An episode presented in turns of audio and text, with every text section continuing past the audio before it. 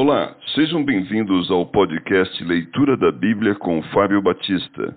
A minha oração é que Deus fale ao seu coração por meio da Bíblia Sagrada.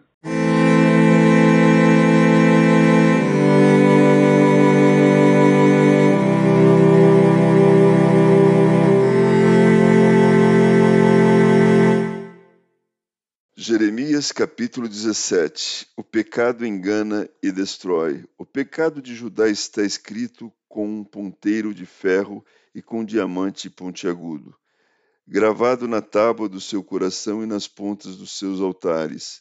Seus filhos se lembram dos seus altares e dos seus postes ídolos junto às árvores frondosas, sobre os altos outeiros. Ó monte do campo, os teus bens e todos os teus tesouros darei por presa como também os teus altos por causa do pecado em todos os teus territórios. Assim por ti mesmo te privarás da tua herança que te dei, e fartei servir os teus inimigos, na terra que não conheces, porque o fogo que acendeste na minha ira arderá para sempre. Assim diz o Senhor: Maldito o homem que confia no homem, faz da carne mortal o seu braço e aparta o seu coração do Senhor porque será como o arbusto solitário no deserto, e não verá quando vier o bem. Antes morará nos lugares secos do deserto, na terra salgada e inabitável. Bendito o homem que confia no Senhor e cuja esperança é o Senhor, porque ele é como a árvore plantada junto às águas, que estende as suas raízes para o ribeiro e não receia quando vem o calor, mas a sua folha fica verde. E no ano de sequidão não se perturba, nem deixa de dar fruto. Enganoso é o coração mais do que todas as coisas, e desesperadamente corrupto. Quem o conhecerá? Eu, o Senhor, esquadrinho o coração e provo os pensamentos, isto para dar a cada um segundo o seu proceder, segundo o fruto das suas ações.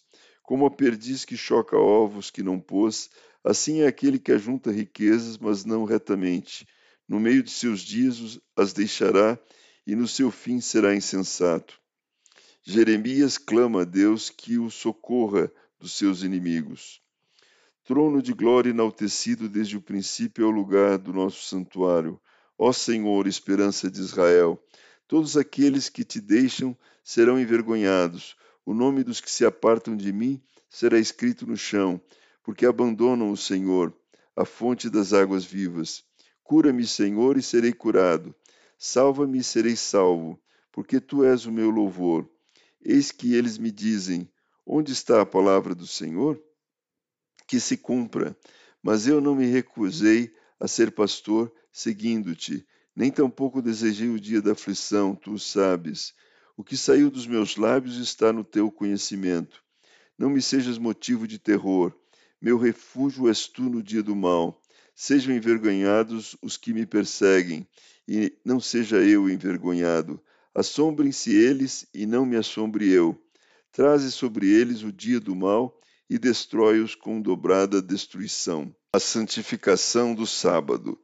Assim me disse o Senhor: Vai, ponte à porta dos filhos do povo, pela qual entram e saem os reis de Judá, como também a todas as portas de Jerusalém, e dize-lhes: Ouvi a palavra do Senhor vós, reis de Judá e todo Judá, e todos os moradores de Jerusalém que entrais por estas portas.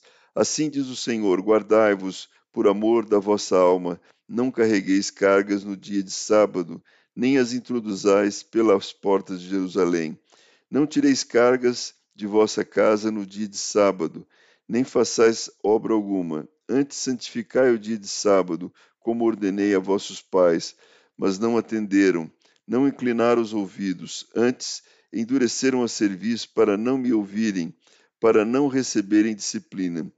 Se deveras me ouvirdes, diz o Senhor, não introduzindo cargas pelas portas dessa cidade no dia de sábado, e santificardes o dia de sábado, não fazendo nele obra alguma, então pelas portas dessa cidade entrarão reis e príncipes, que se assentarão no trono de Davi andando em carros e montados em cavalos, eles e seus príncipes, os homens de Judá e os moradores de Jerusalém, e esta cidade será para sempre habitada. virão das cidades de Judá e dos contornos de Jerusalém, da terra de Benjamim, das planícies, das montanhas e do sul, trazendo holocaustos, sacrifícios, ofertas de manjares e incenso, oferecendo igualmente sacrifícios e ações de graças na casa do Senhor. Mas se não me ouvirdes, e por isso não santificardes o dia de sábado, e carregardes alguma carga, quando entrares, entrardes pelas portas de Jerusalém no dia de sábado, então acenderei fogo nas suas portas, o qual consumirá os palácios de Jerusalém e não se apagará.